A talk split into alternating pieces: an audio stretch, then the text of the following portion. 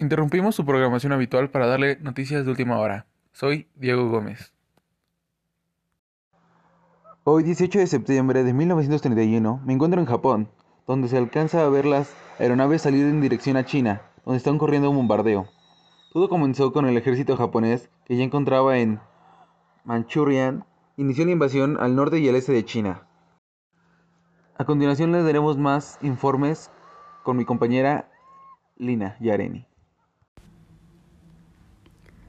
Soy Lina y les hablaré sobre las causas que estamos pasando en la Segunda Guerra Mundial en el Pacífico. Se destacan las siguientes.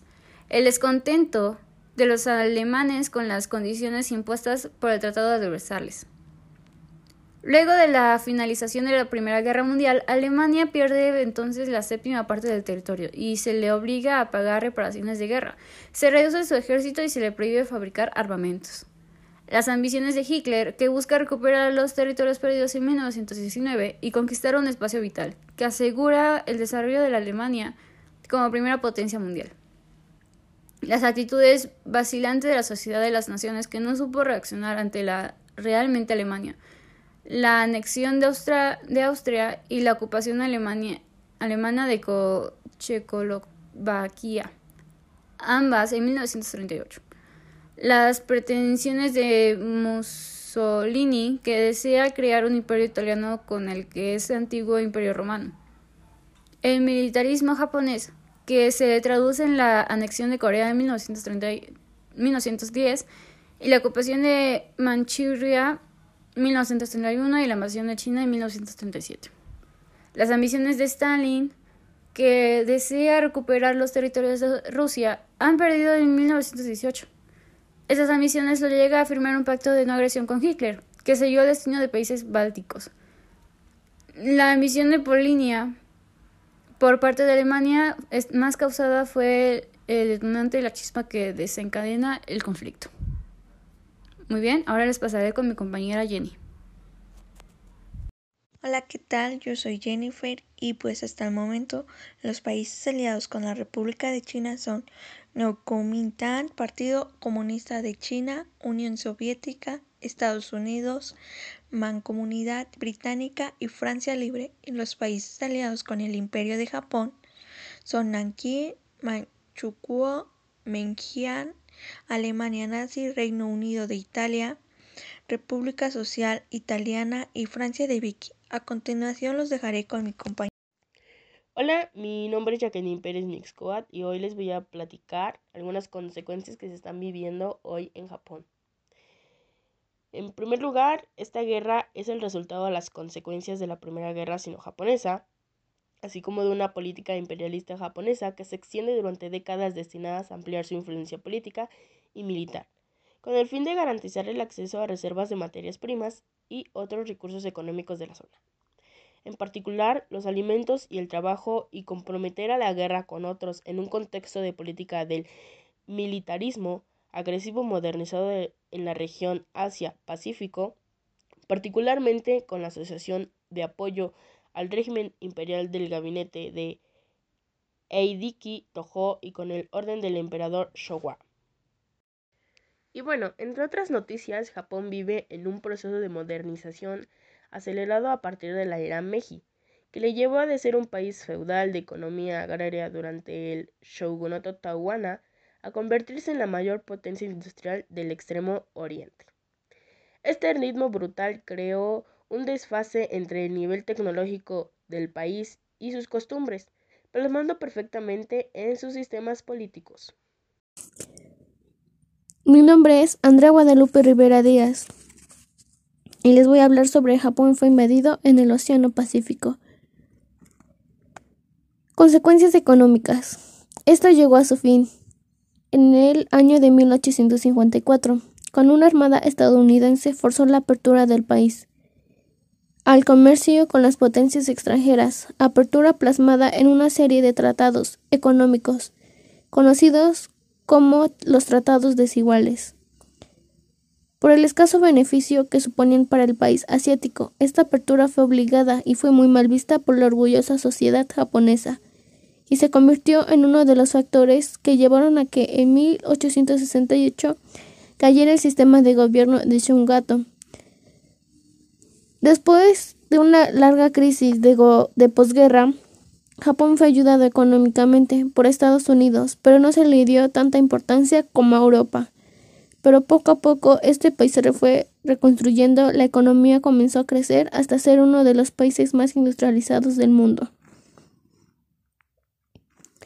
Sus consecuencias políticas fueron que al término de la guerra Japón fue ocupado por los aliados. El emperador continuó con su trono y fue obligado a renunciar a su divinidad y promulgar una nueva constitución, que era democratizar el país y cambiar el sistema educativo. En el año de 1639, Japón se autoimpuso una política de aislamiento que impedía la entrada de extranjeros. También se dice que las esclavas sexuales de la, de la Segunda Guerra Mundial obligaron a Japón a disculparse y pagar. Nuestro imperio japonés se expandió por los actuales Taiwán, Corea, partes de China y algunas islas. En 1937, este decidió dar un nuevo paso, invadiendo el resto de China, muy debilitada por la guerra civil Cuatro años después, Japón decidió atacar a las potencias occidentales. Comenzó el bombardeo de la base estadounidense de Pearl Harbor. A partir de 1942, los japoneses perdieron la iniciativa tras las derrotas en Mar de Coral y Hitmei.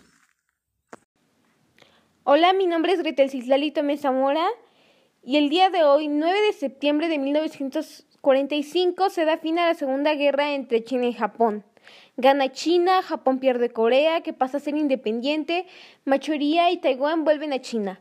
Recordemos que el 7 de julio de 1937 se da inicio a la Segunda Guerra Sino-Japonesa, el cual fue un conflicto militar entre la República de China y el Imperio de Japón. Esta da inicio a la Segunda Guerra Mundial y comenzó cuando el ejército japonés, que ya controlaba Machuria, inició la invasión del norte y el este de China.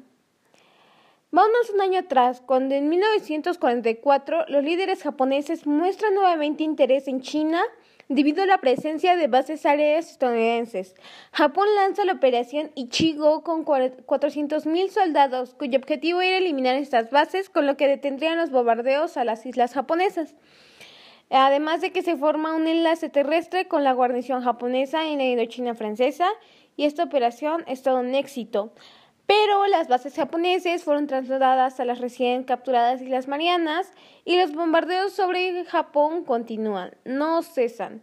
La rendición de Alemania en mayo de este año sella finalmente el destino de Japón, ya que permitió al ejército rojo soviético intervenir en Machuira.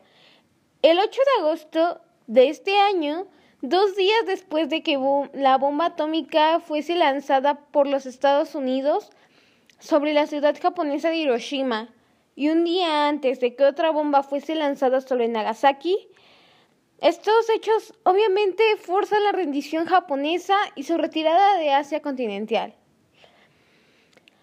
El final de la guerra supuso la definitiva eh, de Japón del territorio chino, todo el territorio ocupado, eh, así como Manchuria y Taiwán, vuelven a estar bajo soberanía nominal china y Chiang Kai-shek preestablece el gobierno de Dakin. Las fuerzas comunistas de Anjan son muy fortalecidas por los años de guerra y por la intervención soviética en Manchuria. Aumenta el control sobre numerosas zonas de la China rural, y bueno, la salida de los japoneses da paso a una guerra civil abierta entre KMT de Chiang Kai-shek y los comunistas de Mao Zedong. Corea deja de ser japonesa y esta anuncia que se divide en dos partes, Corea del Norte, la cual está apoyada por los soviéticos, y Corea del Sur, la cual está apoyada por los Estados Unidos. Que obviamente esto puede años más tarde eh, dar inicio a una guerra eh, de Corea, ¿no? Eh, bueno, hasta aquí mi reporte.